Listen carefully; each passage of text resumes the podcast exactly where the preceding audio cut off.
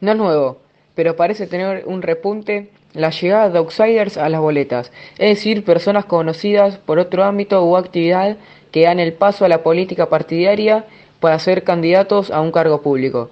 Lozada competirá con la ex conductora de televisión Amalia Granata, quien será la segunda precandidata al Senado en la lista que encabeza el dirigente del PRO santafesino Federico Angelini. Otra figura de los medios que se metió en la contienda política es la bailarina y panelista de Los Ángeles de la Mañana, Cintia Fernández, que será precandidata a diputada nacional por la provincia de Buenos Aires del Partido UNITE.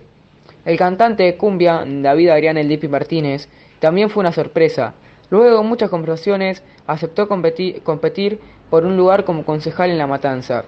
Gracias por escucharme. Este podcast está hecho por Salvador López y está auspiciado por la verdulería 123, que puedes encontrar las mejores verduras al mejor precio.